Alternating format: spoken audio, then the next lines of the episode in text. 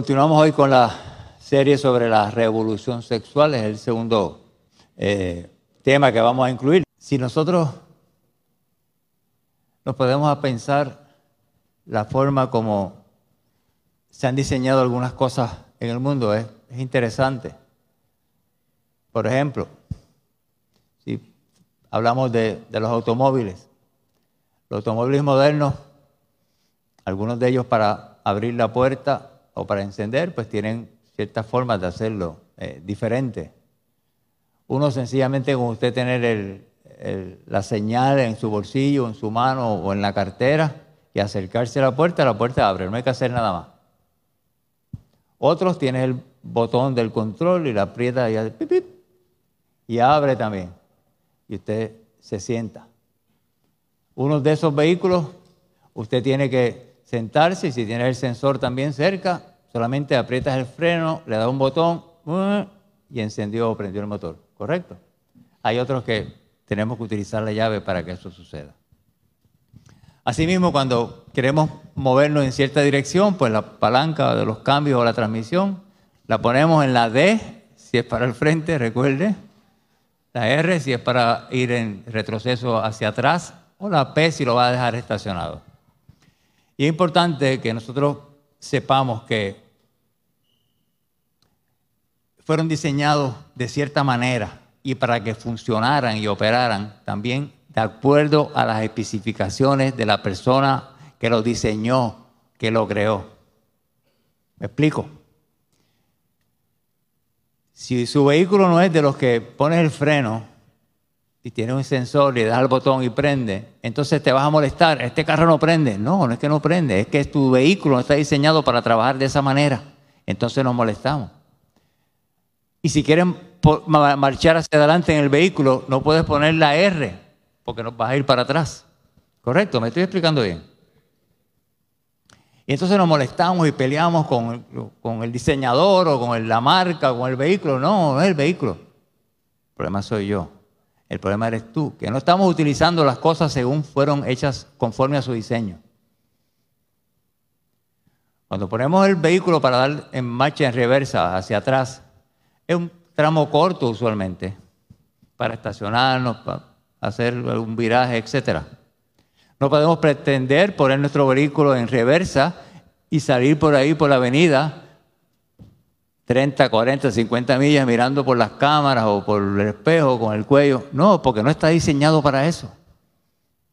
Y a veces nosotros no seguimos las instrucciones del diseñador y queremos hacer las cosas como mejor creemos que se pueden hacer o, peor aún, como nos parezca. Eh, hablando un poquito más claro, como nos dé la gana. Y no son así las cosas, ¿verdad? Las cosas están hechas según un diseño. Y esa ilustración también puede aplicarse a nuestras vidas. Dios nos hizo con un diseño, nos creó. Y hasta tanto nosotros no estemos claros de cómo, de cuál ha sido ese diseño y cómo Dios nos ha creado y para qué cosas y qué cosas podemos hacer de la manera correcta según el diseño nuestro, qué cosas no debemos hacer, no vamos a poder estar viviendo bien, no vamos a poder entendernos a nosotros mismos, no vamos a poder entender la vida, ni vamos a poder entender ni vivir conforme a la voluntad de Dios, ni tener una visión clara de la sexualidad, que es lo que vamos a continuar hablando en esta mañana. Pregunto, ¿qué lentes estamos nosotros utilizando para evaluar la sexualidad? ¿Es conforme al Evangelio o conforme a los parámetros, los patrones de la cultura. ¿Qué estamos nosotros utilizando como criterio para decir lo que es correcto o lo que no es correcto delante de los ojos de Dios? Debemos nosotros ver estas cosas, incluyendo la sexualidad, a través de los lentes del Evangelio. La sexualidad no es mala en sí misma, como lo vamos a mencionar, ha sido creada por Dios, ha sido creada con un propósito y sigue estando bajo el control de su soberanía, ¿verdad? Hablar sobre este tema de la sexualidad es necesario, es importante.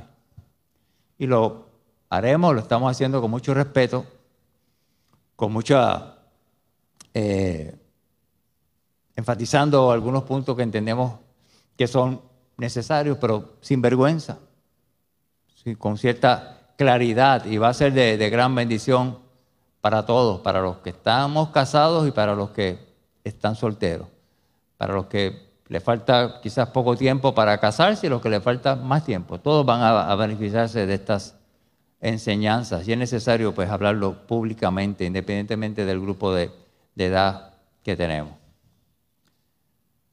La proposición de este sermón que vamos a hablar en esta mañana es la siguiente. Solo teniendo en cuenta el diseño original del Creador, las cosas en la vida tendrán forma, tendrán propósito y tendrán sentido o significado.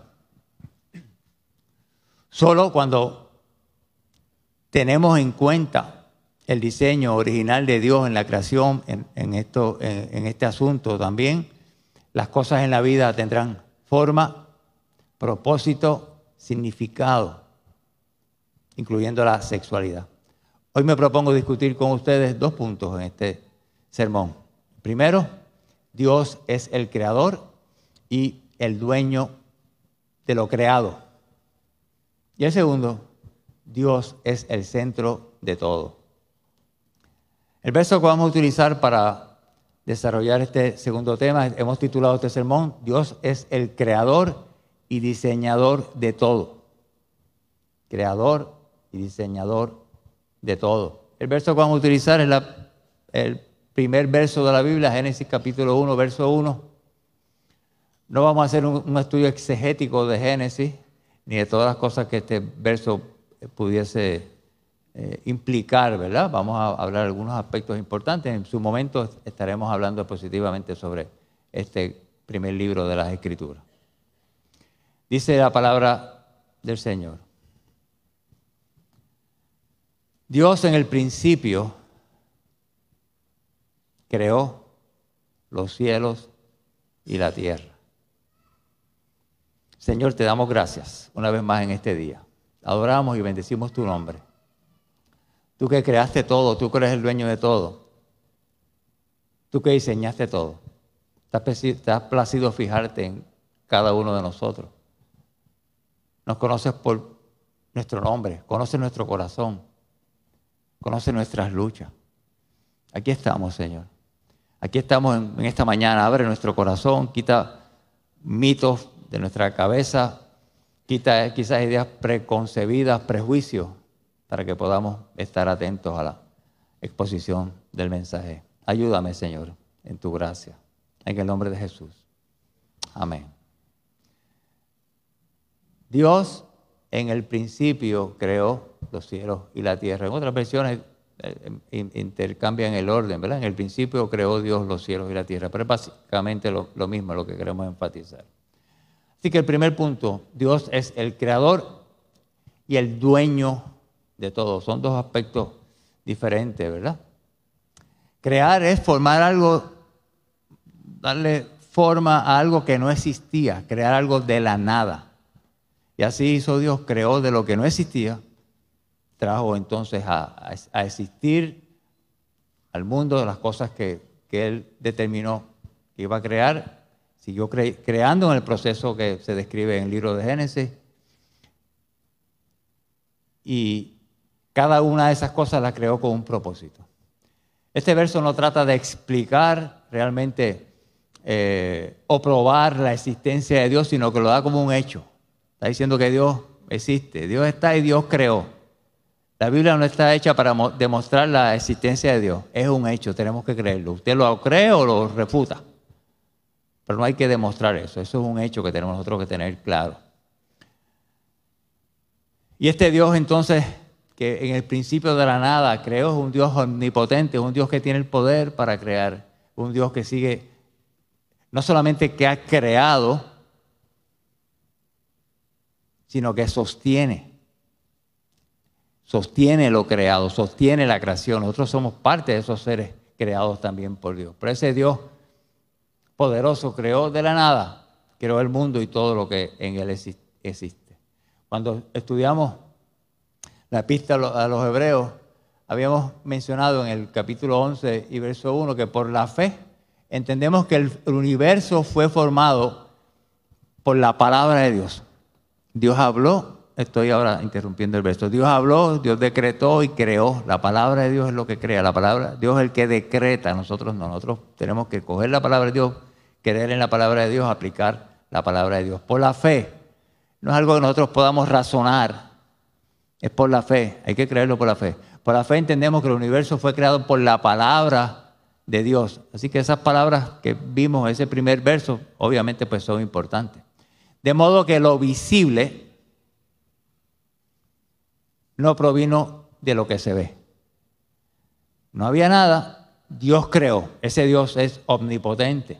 Por así mismo también podemos sacar información de ese verso que Dios es eterno. ¿Por qué? Porque existía desde antes de la creación.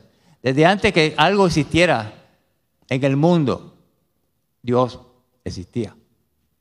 Como dice en el Salmo 92 que escribió Moisés, desde antes de que nacieran los montes y que crearan la tierra y el mundo, desde los tiempos antiguos y hasta los tiempos postreros, tú eres Dios.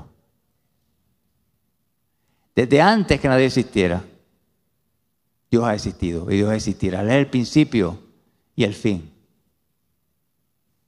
A ese Dios creador, a ese Dios omnipotente, es al que usted y yo servimos. Ese Dios que puede hacer las cosas que usted y yo no entendemos, las cosas que usted y yo no podemos, pero que nos ha diseñado conforme a su propósito, para que nosotros apliquemos eso en nuestra vida y podamos vivir también conforme a su propósito y a su diseño, porque toda la obra de Dios tiene un propósito, como dice en Proverbios 16, 14. Todo lo que hizo Dios tiene un propósito. Lo bueno y lo malo tiene un propósito. Y Dios no solamente es el creador, sino que es el diseñador. Él creó, pero diseñó las cosas con un propósito y quiso que funcionaran de cierta manera, como mencionábamos ahorita en el ejemplo que trajimos de, del vehículo. Y usted y yo somos parte de esa, de esa creación, de esa obra maravillosa de Dios. Por lo tanto, tenemos que funcionar conforme a lo que Dios ha determinado, conforme a ese modelo, conforme a ese diseño conforme a la voluntad de Dios y no la nuestra.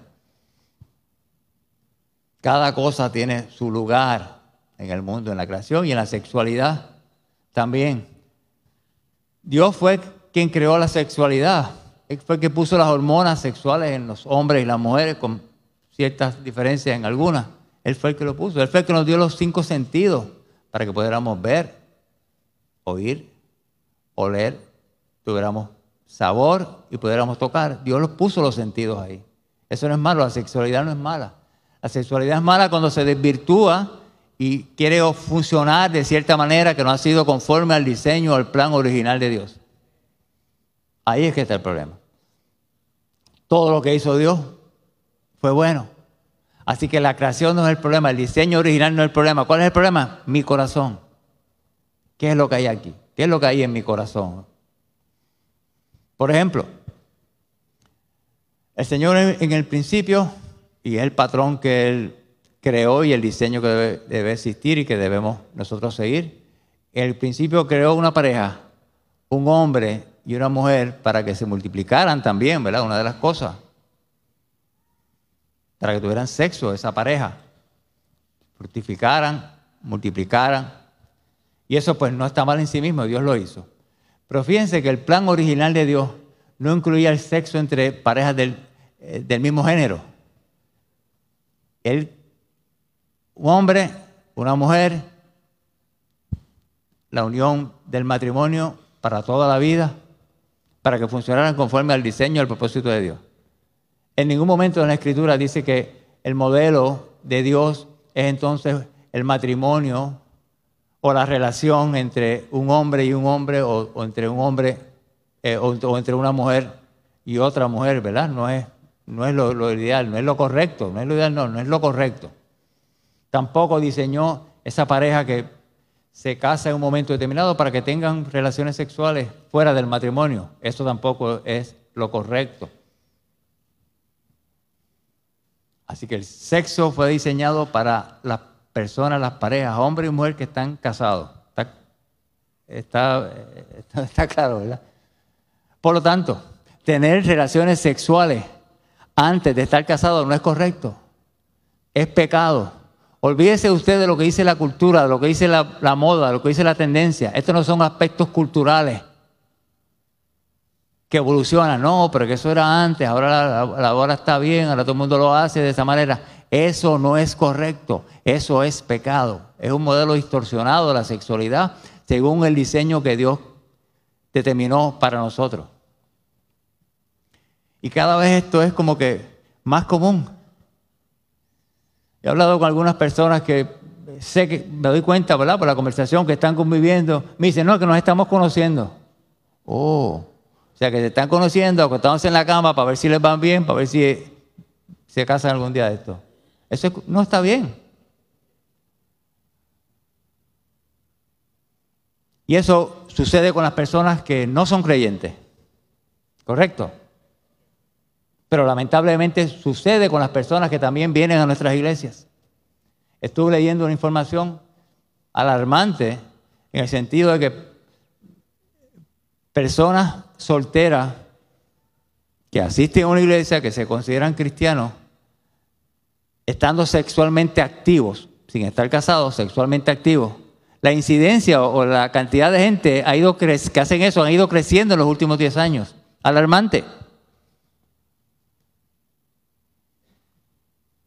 Alarmante. No es correcto ni te dejes manipular por esa persona. A veces tengo que tener eh, cierta precaución cuando utilizo el término pareja porque la, gente me habla tanto de pareja, pues. Yo trabajo con, personas y, hablo con personas todos los días y, y oigo unas cosas que ustedes se sorprenderían mujeres que me dicen, pues, no, mi pareja me dice que respiro de tal forma, o, pero que, que, es obvio en el contexto, ¿verdad? Que está hablando de una dama, y hombres también tengo que conviven con otros hombres. Mi esposo, mi esposo, pues se han casado, mi esposo está enfermo, necesito que lo vean. Bendito sea el Señor.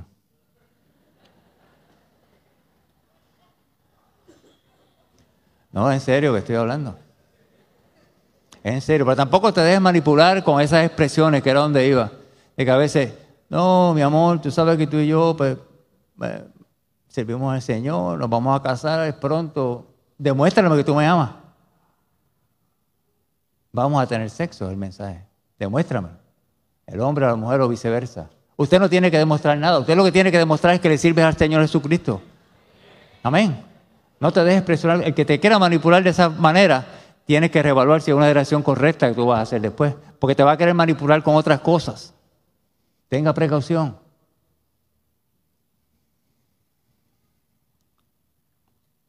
La cultura puede evolucionar y puede cambiar, pero los principios, los preceptos de la palabra de Dios, del Evangelio, no cambian. Punto.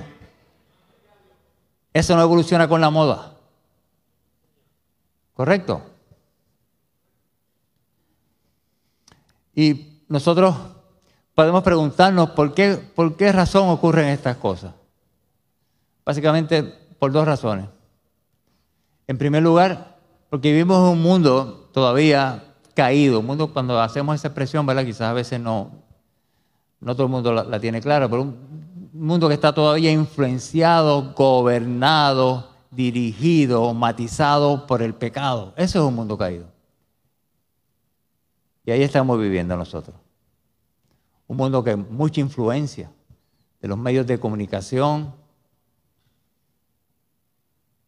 los anuncios, las películas. ¿Cuántas cosas nosotros nos exponemos realmente? Es un mundo que no es sexualmente sano y ha distorsionado la sexualidad. Ves películas que la gente se conoce y se acuestan ratito después, en la película, un tiempo después, en la evolución del, drama. Eso no es correcto. O personas que tienen eh, situaciones y se enojan y tienen relaciones con otras personas. Esa es la influencia de la cultura. Tenemos que descuidarnos de no contaminarnos. Y eso es lo que intenta muchas veces, es que usted y yo veamos esos modelos y lo, lo aceptemos como normales. Eso es normal, es la norma, es la tendencia ahora, tú estás mal. No, no estamos mal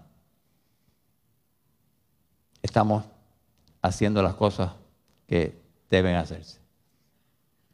Y les aclaro algo. Estoy exponiendo, voy a exponer con ustedes algunos aspectos y no se crean que yo soy el, perfecto y el más santo en estos asuntos tampoco. Yo también tengo áreas con las que tengo que trabajar. En mi matrimonio, con el egoísmo. Tengo que luchar casi a diario con tentaciones de cosas que veo. Que evito no verlas, pero se aparecen ahí. Y después a veces, no sé usted, pero a mí me da trabajo sacar mensaje imagen a veces de la bendita cabeza. Todos tenemos áreas con las que tenemos que, continuar trabajando y evitar en la medida que sea posible. Yo evito. Hay películas, pues no las veo porque todos te miran en la cama y, y entonces uno está viendo eso como programas que uno va a entretenerse y salen parejas del mismo sexo remodelando una casa, lo que sea, y una fiesta, y un vacilón, y todo bien aceptado. Y es tratando de meter el concepto este de la, la cultura. Así que la cultura es uno de los factores, pero otro factor somos nosotros, es nuestro corazón. Es que todavía somos pecadores, como les estaba diciendo, como yo. Somos pecadores que somos, hemos sido salvos por gracia, pero todavía no hemos llegado al proceso de la perfección. Lo vamos a llegar en su momento. Mientras tanto debemos permitir que el Espíritu Santo trabaje con nosotros. Pero preguntémonos, ¿qué vamos a hacer frente a esa presión? ¿Vamos a ceder a las modas? ¿Vamos a ceder a la corriente cultural? ¿A la presión de la gente? ¿Qué vamos a hacer? ¿O vamos a decidirnos nosotros vivir nuestra sexualidad conforme al diseño original y al patrón de Dios? Pregunto, los libros, las revistas que lees o que ves, te acercan más a Dios, te acercan más al modelo original de Dios o te confunden. Hay imágenes que, revistas que son comunes que a algunos hombres les puede afectar, pero hay revistas que son puramente de, un contenido sexual. Entonces, eso edifica tu vida, eso te acerca más a Dios. Y podemos tener diferentes razones y, diferentes argumentos y quizás diferentes excusas para decir por qué estamos haciendo las cosas que hacemos fuera de la voluntad de Dios. Ay, que tú no sabes lo que he sufrido. Posiblemente no. Posiblemente no, no lo sé. Lo que sí sé es que nosotros no debemos escondernos bajo esas cosas para decir que podemos nosotros eh, vivir como mejor nos parezca, como mejor nos plazca. A veces una conducta sexual desordenada, promiscua, casados o no estando casados, lo que puede ser el reflejo de que esa persona tiene una necesidad porque tuvo rechazo, porque fue, marcada en algún momento por una experiencia también negativa. Y eso entonces nos lleva a tener patrones en la sexualidad que son disfuncionales y no conformes al diseño original. Pero esas cosas que estamos viendo, que estamos leyendo, cuando vemos una película, cuando vemos un video, cuando oímos una música, las músicas son de un contenido sexual altísimo. Hay unas más alborotosas como la más reciente pero hay unas clásicas, entre comillas, que lo que hablan es de eso, de amante, de sexo, de pareja, de que me dejaste pero conseguí otro rápido, cosas de esas. Eso me edifica mi vida, eso me acerca más al modelo de Dios, eso me confunde más lo que va a pasar. Así que evitemos esas cosas. Pero Dios no solamente es el creador y el diseñador, sino que Dios es el dueño de todo el dueño de todo. Nosotros los seres humanos, y vemos este ejemplo de la creación, los seres humanos fueron diseñados para hacer las cosas conforme a la voluntad de Dios, conforme al modelo de Dios. La primera pareja, Génesis 2, capítulo 15. La primera pareja, dice la escritura, que Dios la puso en el, en el Edén, en el jardín, con un propósito. Los seres humanos, eh, Dios, el Señor, tomó al hombre y lo puso en el jardín del Edén para que lo cultivara y lo cuidara. Dios le dio entonces unas encomiendas. El jardín no era de ellos. El jardín, el dueño, era Dios. Ellos no eran dueños de sí mismos. El dueño era Dios. Dios le dio entonces unas especificaciones que tú vas a hacer. Ellos son administradores como usted y yo somos administradores. Nada de lo que usted tiene es suyo. Nada de lo que tenemos es nuestro, incluyendo este cuerpo. No es nuestro, como vamos a mencionar ahorita. Ellos entonces fueron creados con ese diseño, conforme al propósito original de Dios. No eran los dueños, ni pusieron las reglas del juego de que de estos árboles pueden eh, comer, de este no. Dios fue el que puso las reglas, Dios fue el que puso el diseño. Ellos desobedecieron el diseño original de Dios y por eso las consecuencias que sabemos. Así que vemos nosotros un creador, un diseño y un propósito. El creador que nos diseñó con un propósito. A él sea la gloria. Y lo mismo sucede con nuestro cuerpo, como decía. Fue creado con un propósito. Somos nosotros administradores de ese cuerpo. Vamos al primer capítulo de la epístola, el capítulo 6 de 1 Corintios. Perdonen, 1 Corintios capítulo 6 del verso 17 en adelante, del 12 en adelante podemos leer. Para ampliar un poquito mejor o más este concepto. Todo me está permitido, pero no todo es para mí, para mi bien. En otras versiones dice, todo me es permitido, pero no todo me conviene. Todo me es permitido, estoy citando la nueva versión internacional. Todo me está permitido, pero no todo es para mi bien. Todo me está permitido, pero no dejaré que nada me domine. Los alimentos son para el estómago y el estómago para los alimentos. Así es, y Dios los destruirá a ambos. Pero el cuerpo no es para la inmoralidad sexual. Repito, pero el cuerpo no es para la inmoralidad sexual, sino para el Señor. Y el Señor para el cuerpo. Con su poder Dios resucitó al Señor y nos resucitará también a nosotros.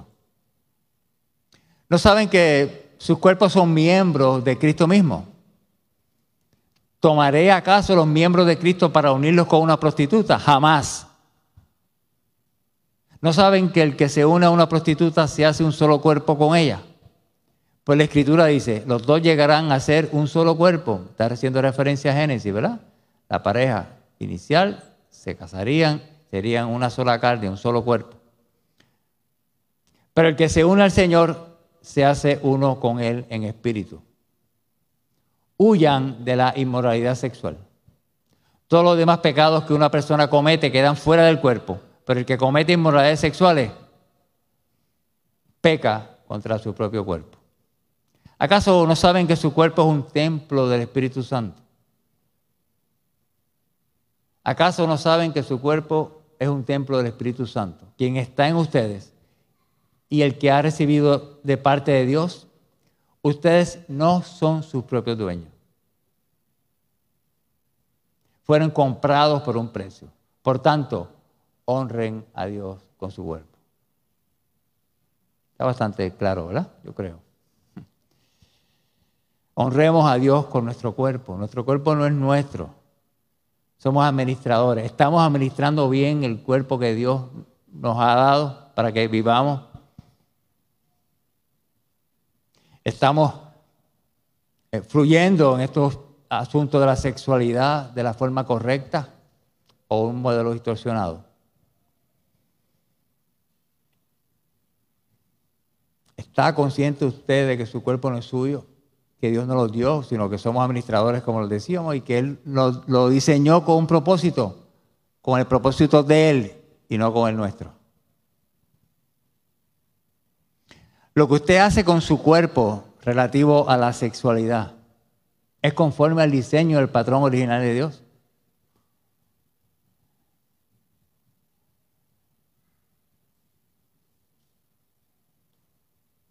Eso cuando nos relacionamos con otros, o a veces en nuestra intimidad, nosotros solos, también pecamos sexualmente hablando y distorsionamos el modelo que Dios originalmente diseñó. ¿Estamos honrando a Dios con nuestro cuerpo?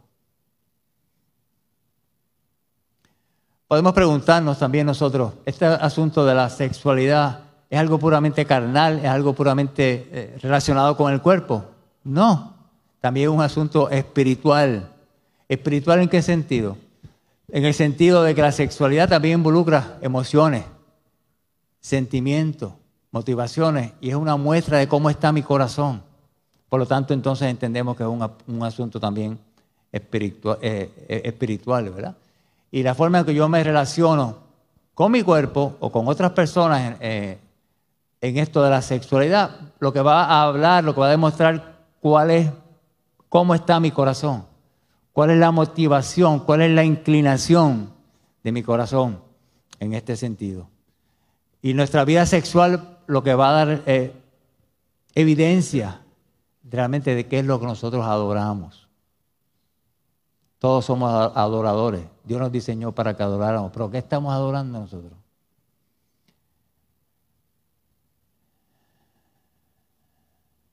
¿Estamos adorando a Dios o estamos adorando otras cosas? ¿O nos estamos adorando a nosotros mismos?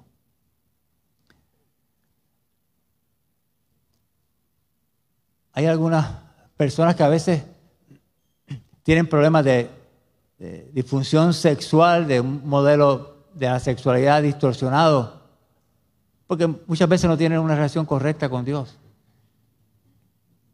por diferentes factores. Algunos posiblemente pueden haber tenido problemas en, esta, en este campo con figuras de autoridad en su vida. Padres, por ejemplo, u otra figura de autoridad.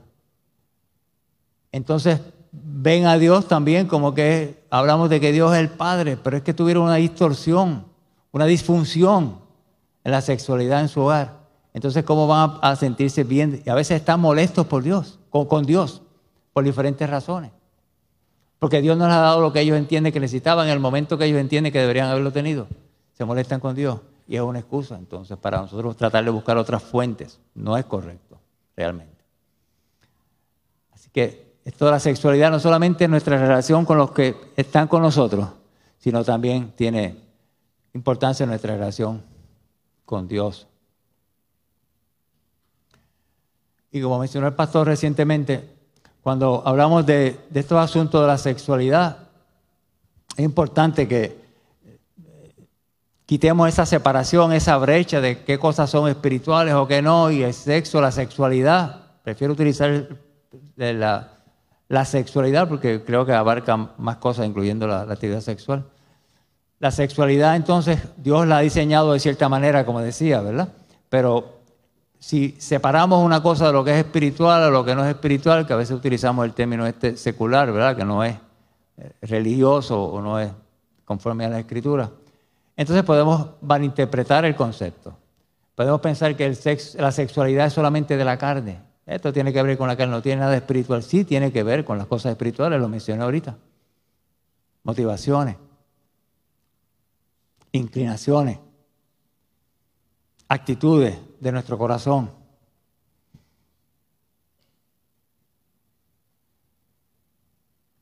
Pero podríamos decir que hay una, en esto de la revolución sexual, que es el, tema principal de la serie que estamos desarrollando, hay realmente muchas cosas que aclarar y es como una locura de la presión de la cultura. Por un lado, nuestra indiferencia o desobediencia o rebeldía. Por otro lado, nuestras luchas sinceras, como a veces las tenemos, corazones de gente que están luchando con estas áreas. Y tenemos que ver qué estamos adorando, porque tiene que ver, somos seres que adoramos algo, como decíamos.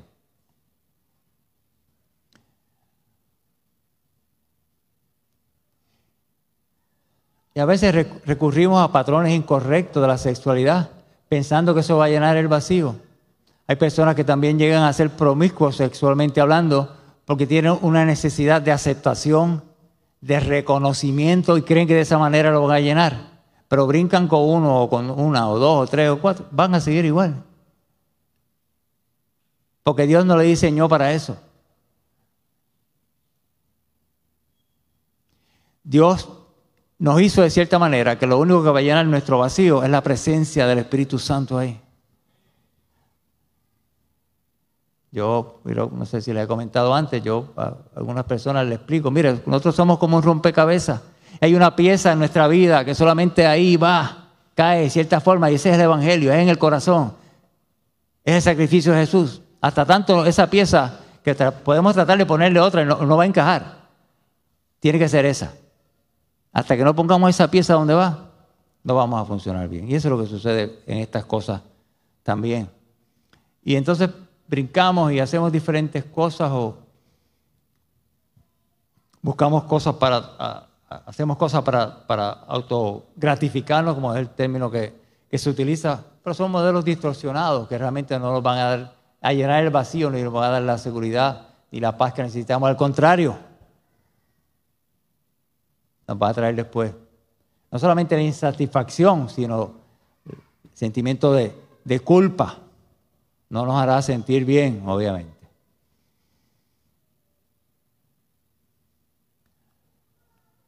Y no basta con nosotros sentirnos o no sentirnos bien, hay que tomar decisiones, hacer cambios en nuestra vida.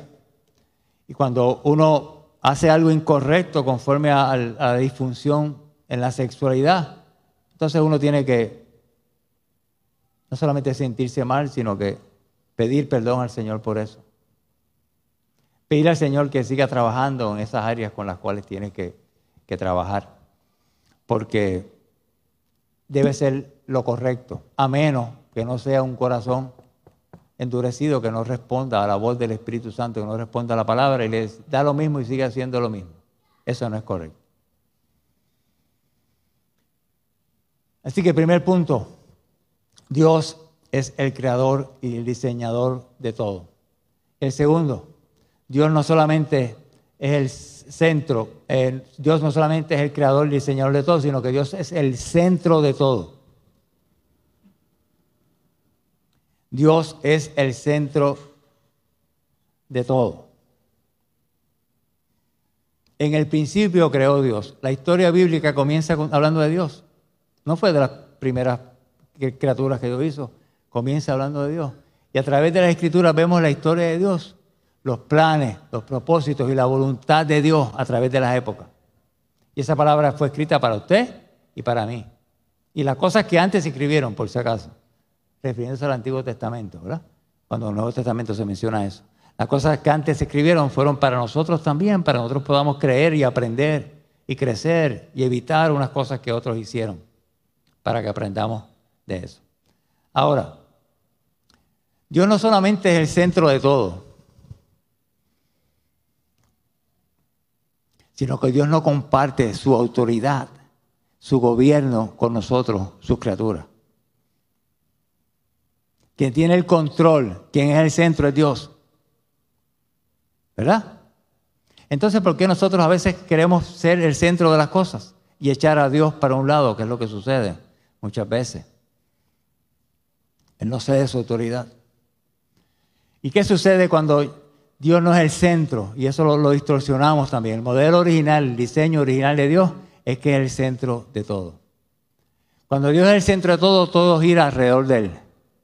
Dios es lo más importante, Dios es la prioridad, Dios es el, Dios es el creador, diseñador y el que pone las normas de cómo yo debo vivir en diferentes aspectos de mi vida, incluyendo la sexualidad. Ese es el diseño del modelo original. Sin embargo, cuando eso se altera, se distorsiona, cuando cambia, nosotros queremos ser el centro. Nosotros desplazamos entonces a Dios, yo soy lo más importante, todo tiene que girar alrededor de mí.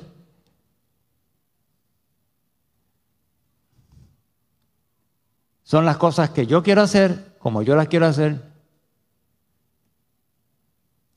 Son mis deseos y esos deseos que a veces tengo, digo que son unas necesidades que tengo y esas necesidades que tengo muchas veces entonces te miran llevándome a controlarme, a gobernar mi vida. Se convierte en un ídolo.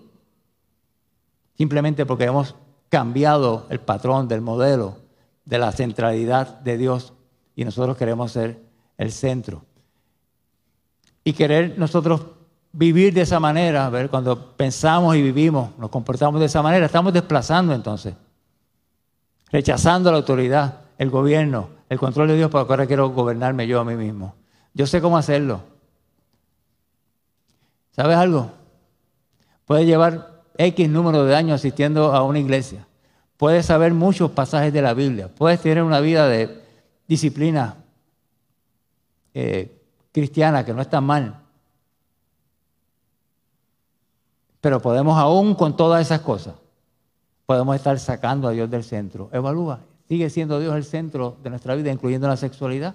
¿O el centro realmente soy yo? Estamos actuando, viviendo conforme al diseño, estamos distorsionando ese modelo. Cuando nosotros estamos entonces cambiando ese foco de que Dios es el centro y el centro soy yo, estamos en rebeldía, desobediencia, idolatría, porque estamos sirviendo a otro Dios. Estamos adorando otras cosas y no al Dios verdadero, no al Dios de la Biblia. Cuando esto sucede, muchas veces nosotros entendemos entonces que mi satisfacción, mis deseos, mis necesidades deben ser llenadas en cuanto a la, a la sexualidad, independientemente de lo que tenga que hacer. Eso no es correcto. No es correcto. Porque entonces ahí yo soy el, centro de todo. Podemos ver esto en diferentes aspectos de nuestra vida. Por ejemplo, en las relaciones sexuales entre el matrimonio, un hombre y una mujer, uno tiene que estar consciente de estas cosas también y saber si uno quiere ser el centro, el que tiene el control de todo. ¿Por qué? Porque muchas veces asumimos actitudes nosotros egoístas. Egoístas que tenemos que tener sexo cuando, dónde, como yo quiera y cuantas veces quiera, sin tener en consideración a nuestra esposa o el esposo o, viceversa, ¿verdad? En el, caso que, aplica. Hay que tener en consideración esas cosas, independientemente del grupo de edad en, que uno esté. Hace no mucho tiempo hablé con una persona en sus veintipico años que me decía que, hacer uno cuando ¿verdad? La, pareja pues no quiere tener intimidad sexual con la frecuencia que esta persona debería que tenerlo. Y dije, bueno, evalúate. ¿Qué tú estás haciendo? ¿Estás ayudando en las cosas que hay que hacer? ¿Estás aliviando su carga, etcétera? Por otro lado, dije que eso es egoísmo, pero también por otro lado es egoísmo. Cuando una persona se niega a su esposo o a su esposa a tener intimidad sexual, a veces con algunas excusas o, o por las razones que sea. Es egoísmo también conforme a la palabra lo establece, ¿verdad? Dice que nosotros no debemos negarnos los unos a los otros, segunda de 1 Corintios 7, 5. No, el apóstol Pablo escribió que no debemos negarnos los unos a los otros, hablando de la intimidad sexual, a menos que no sea por un corto de tiempo mientras nos dedicamos a la oración, porque podemos caer en tentación. No se nieguen el uno al otro, a no ser de común acuerdo. Y solo por un tiempo para dedicarse a la oración. No tarden en volver a unirse nuevamente. De lo contrario, pueden caer en tentación de Satanás por falta de dominio propio. Cuando nosotros nos deleitamos, aunque sea temporariamente, ¿verdad? Viendo o escuchando pornografía, creemos que somos los más importantes, que nos merecemos todo, que tenemos que tener gratificación, que tenemos que sentirnos bien. Yo me lo merezco. No te mereces nada. Te merece la misericordia de Dios que siga trabajando con nosotros y nos perdone por estas cosas que hacemos nosotros.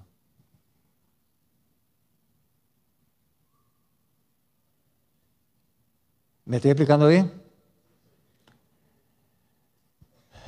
Cuando fantaseamos con estas cosas de la pornografía, y no estoy diciendo que estos asuntos sean eh, fáciles de, resolver, son difíciles, son complejos y muchas veces son, eh, estas son manifestaciones de expresiones de bueno, algunas raíces que tiene que ir a, un, consejero. Y cuando usted vaya, hay que tener cuidado, ¿verdad?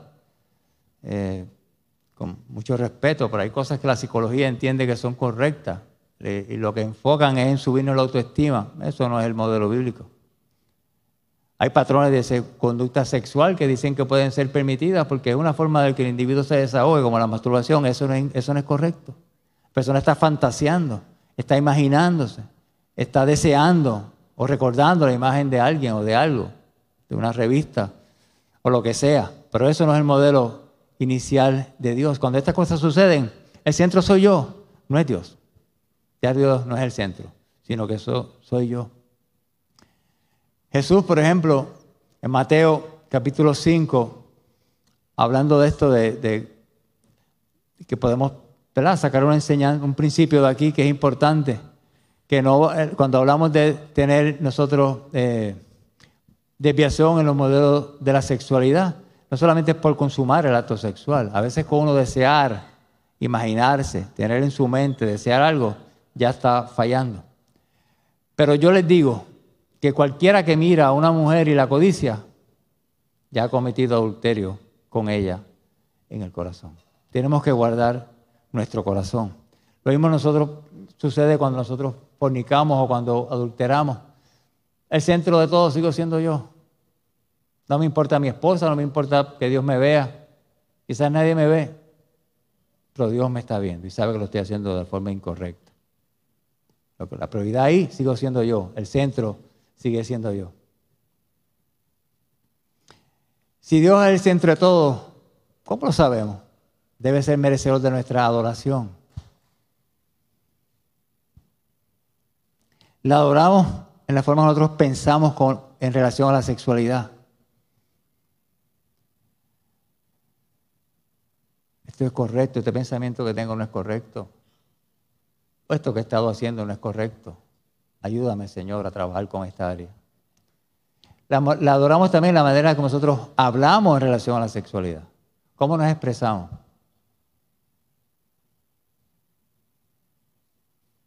¿Usted cree que es posible que alguien que pueda asistir a una congregación de creyentes le diga a un hermano o a una hermana que le traiga esta inquietud de una disfunción en la sexualidad y le diga, ah, no te preocupes, eso todo el mundo lo hace, ya hecho que hay un montón Olvídate de eso. Eso no es correcto. No le haga caso, esa persona no te ama. y esa persona tiene que trabajar con su corazón también. La forma en que hablamos de la sexualidad glorifica a Dios. Adoramos a Dios con eso.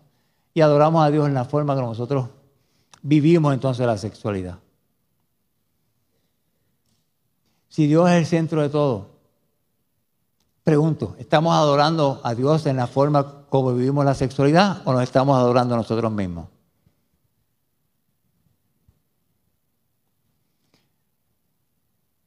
¿Estamos adorando a Dios en la forma como vivimos la sexualidad o estamos adorando a algo creado por el Creador? ¿A quién estamos adorando? A alguien vamos a estar adorando. Estamos postrándonos delante de la presencia de Dios, una actitud de adoración, y reverencia, o nos estamos postrando delante del ídolo de la sexualidad que nos ata, que nos gobierna, que nos controla. ¿Qué estamos adorando? ¿Qué nos está controlando? ¿Estamos glorificando a Dios con la forma como vivimos nuestra sexualidad o intentamos glorificarnos a nosotros mismos? ¿Quién es el centro? ¿Quién es el foco de atención? ¿Quién es, qué es lo más importante? ¿Estamos obedeciendo a Dios cumpliendo con sus parámetros, lo que Él ha establecido en las Escrituras? o estamos desobedeciéndole y haciendo lo que mejor nosotros entendamos que nos hace bien, que nos convenga. Cuando vistes de cierta manera, estás adorando a Dios, estás glorificando a Dios, y esto para hombres y para mujeres. Estamos alabando, glorificando a Dios. Cuando publicas fotos o videos en las redes sociales tuyos, tienen algún contenido sexual, consciente o inconsciente, examine. Sitios, posiciones en las que la persona está, gestos, cuidado con eso. Puede haber sexualidad implícita en eso, tenga cuidado. O cuando usted publica reportajes, videos, música de otra gente, ¿usted cree que está contribuyendo a que el Evangelio cumpla su propósito y la gente viva conforme al modelo determinado de Dios para la sexualidad o está contribuyendo a que haya más contaminación?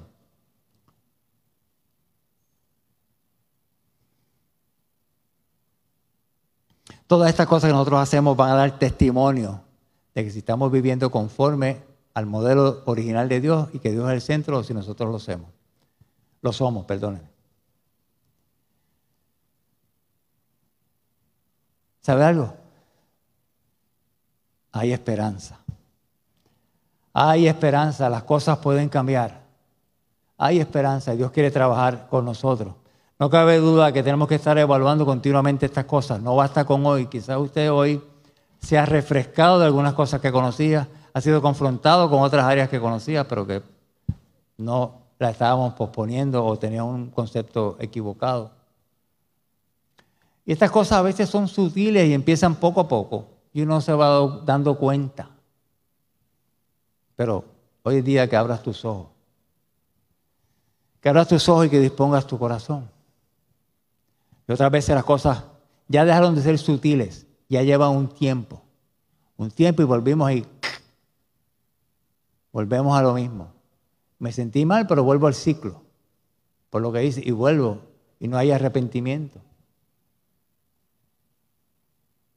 ¿Por qué? Porque muchas veces entonces el corazón se pone duro y no responde como les decíamos.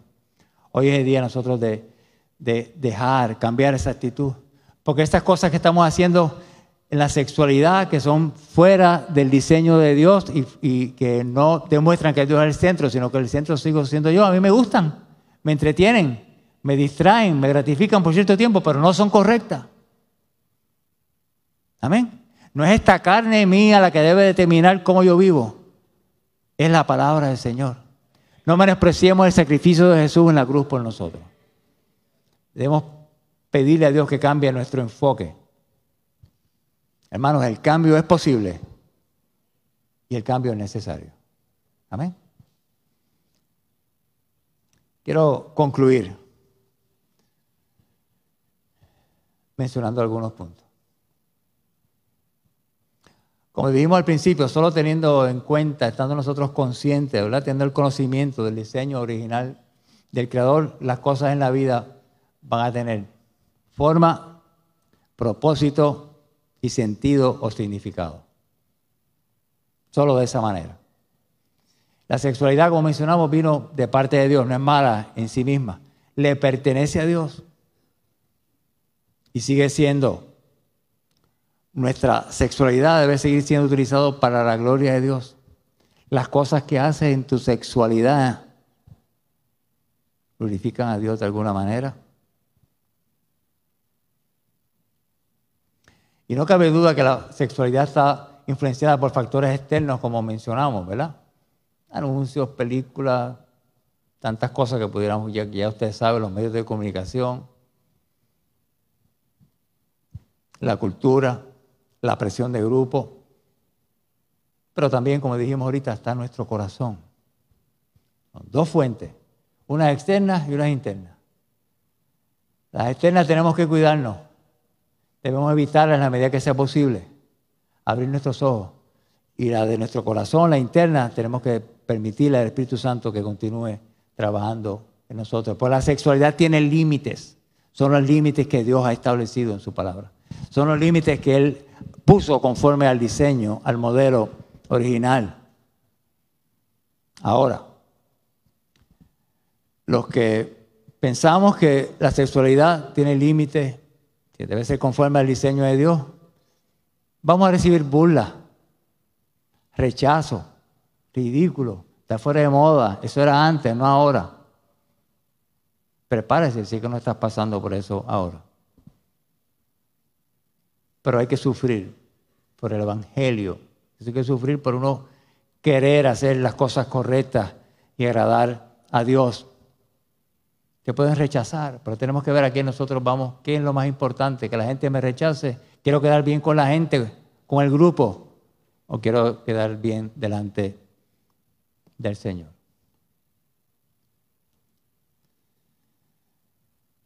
Eso va a determinar si nosotros le tememos más a la gente de lo que nosotros tememos a Dios. El pecado, como ustedes saben, nos, nos separa, nos distancia, nos aleja de Dios. Por lo tanto, es necesario reconciliar nuestra relación con Dios. Es bueno que nos esforcemos, que oremos, que ayunemos, que leamos la palabra, que queramos abstenernos de unas cosas. Está bien, pero no es suficiente. No es suficiente porque por nuestros méritos nosotros no podemos lograr alcanzar esas cosas que Dios ha determinado. Es necesaria la gracia, de Dios operando y trabajando en nosotros para que eso pueda fluir de la manera correcta. No son suficientes las reglas que a veces nosotros ponemos y le decimos a las personas, pues tienes que hacer esto o no hagas esto, hay unas reglas. Vamos a buscar a fondo qué es lo que puede estar llevando a esta persona a un modelo, un patrón distorsionado. Pero como no podemos lograrnos por nosotros mismos, hace falta un Salvador, hace falta un reconciliador, hace falta uno que vivió la vida que yo no podía, que yo no podía vivir y que cumpliera con los preceptos, los mandamientos de Dios que yo no podía cumplir. Hacía falta uno que fuera a la cruz y derramara su sangre preciosa en sacrificio voluntario por mis pecados y los tuyos. Hacía falta uno que muriera y resucitara y que venciera la muerte y al pecado. Ese es Jesucristo. Hacía falta un redentor. A usted y a mí nos hace falta un redentor para vivir la sexualidad conforme al diseño original de Dios. Amén. Y ese, ese es Jesucristo. Dios hace posible ese mecanismo esa eh, herramienta, ese recurso, quizás la mejor palabra, para que nosotros podamos reconciliarlos con Dios, tampoco viene de mí, viene de Dios, y es el Señor Jesucristo. Amén. John Piper escribió que Jesús recibió en sus manos el pecado nuestro. El pecado suyo y el mío, incluyendo áreas de la sexualidad, se pusieron en las manos de Jesús. Pero esas manos de Jesús fueron traspasadas con un clavo y clavadas en una cruz. Fueron traspasadas con un clavo y clavadas en la cruz. Por lo tanto, tus pecados, mis pecados han sido clavados en la cruz. Amén. Ya Jesús pagó el precio por eso, hermano. Cuando hablamos de esa reconciliación entonces nosotros con Dios, lo que está implicando es que volvemos a poner nosotros a Dios en el centro nosotros ya dejamos de ser el centro, conforme al diseño original del Señor. Necesitamos ese Salvador que nos libre de nosotros mismos, pues yo soy el problema. El sistema influye, la cultura, la corriente externa influye, pero el problema está aquí en mi corazón, el problema sigue siendo yo. Y esa reconciliación entonces nos permite enfocarnos en Dios nuevamente, reconocer a Dios como que es el centro, el creador, el diseñador, el centro de todo. Y ese Salvador no solamente Dios hizo un sacrificio perfecto en la cruz por nosotros, sino que habita aquí en nuestros corazones. Él sigue intercediendo delante del Padre, por, delante de nosotros, delante del Padre por nosotros. Su obra continúa. Nos dejó el Espíritu Santo que habita en este templo para que continúe trabajando en nuestros corazones. Ese Salvador, por su gracia, me lleva cada día más a amar más a Dios y amarme menos a mí mismo. Cuando me amo más a mí mismo de lo que amo a Dios, entonces yo soy el centro y no es Dios. Pero con la reconciliación y la obra del Señor Jesucristo en nuestra vida, nosotros, eso debe cambiar y nosotros amar a Dios más de lo que nos amamos a nosotros mismos. Hermanos, hoy es tiempo de sanar. Hoy es tiempo de sanar. De sanar las heridas que tengamos en nuestro corazón por causa de estas situaciones que han sucedido o están sucediendo. Es tiempo de sanar. Es tiempo de nosotros examinar nuestro corazón es tiempo de hoy de arrepentirnos y pedir perdón por los pecados. El que encubre su pecado, su pecado no prosperará, mas el que lo confiesa y se aparta, se aleja, lo deja, alcanzará la misericordia. Hoy es día de arrepentirnos nosotros de nuestros pecados. Pero por otro lado, es día también de aceptar el perdón y la gracia de Dios. Si usted ha estado cometiendo falta en, su área de la, sexualidad por los factores que mencionamos y quizás hay muchos más, ¿verdad? Entonces arrepiéntase de sus pecados. Pero si se arrepiente de sus pecados, está repetido, siéntase que Dios le ha perdonado. Porque a veces el problema es que yo no me perdono a mí mismo. Sigo, dejé de hacer lo que hacía, pero sigue el pensamiento y el diablo acusándome No, tú no eres digno de servir a Dios. Tú no eres digno de levantar tus manos, abrir tu boca y adorar al Señor. Pues tú hiciste tal cosa. Yo hice tal cosa, pero eso ya no lo estoy haciendo más. Amén. Sienta que Dios le ha perdonado. Sienta que Dios quiere trabajar en su interior. Tenemos ese abogado que está delante del Padre intercediendo por nosotros. Hoy es día no solamente de nosotros evaluarnos, de sanar, de arrepentirnos de nuestro pecado, de perdonarnos a nosotros mismos, ¿verdad? De aceptar el perdón de Dios, sino que también es día de dejar la culpa a un lado y la vergüenza que por estas cosas vienen a nuestra vida, que nos persigue por cosas del pasado. A veces vienen a mis pensamientos cosas de situaciones que hice en el pasado que ya no las estoy haciendo, pero vienen a acusar a uno. Estoy decir, no, Dios me perdonó por esto. Y uno se sigue sintiendo mal, pero lo importante es que uno no lo esté haciendo y sepa que Dios le ha perdonado, Dios nos ha perdonado. Hermanos, nuestra esperanza está puesta en el Señor Jesucristo y en su gracia redentora, para que reconozcamos a Dios como el creador, el diseñador y el que tiene el control de todo, incluyendo la sexualidad.